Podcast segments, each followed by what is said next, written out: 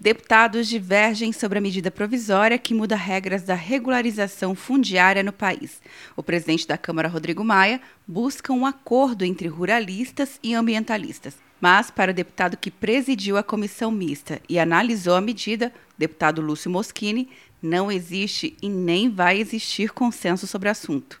Essa questão de consenso, de acordo, é muito bacana, muito bonita, mas com um assunto polêmico como esse, dificilmente nós vamos ter um texto de que agrade a 100%. Para o deputado Rodrigo Agostinho, coordenador da Frente Parlamentar Ambientalista, as mudanças favorecem poceiros de ocasião e crimes ambientais. Não tem mais algum técnico do governo que vai lá olhar a área e vai ver se a área tem aptidão agrícola, se tem gente morando lá na área, se o poceiro é mesmo a pessoa que está se autodeclarando poceiro.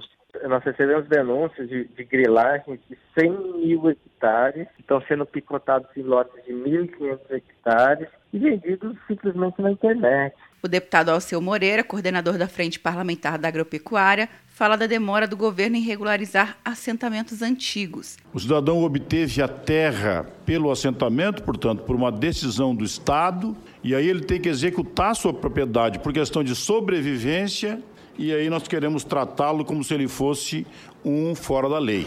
Se a Câmara e o Senado não votar até o dia 19 de maio, a medida provisória perde a validade. Quer um ano sem mensalidade para passar direto em pedágios e estacionamentos? Peça a Veloy agora e dê tchau para as filas. Você ativa a tag, adiciona veículos, controla tudo pelo aplicativo e não paga mensalidade por um ano. É por tempo limitado. Não perca. Veloy. Piscou, passou. De Brasília, Luciana Castro.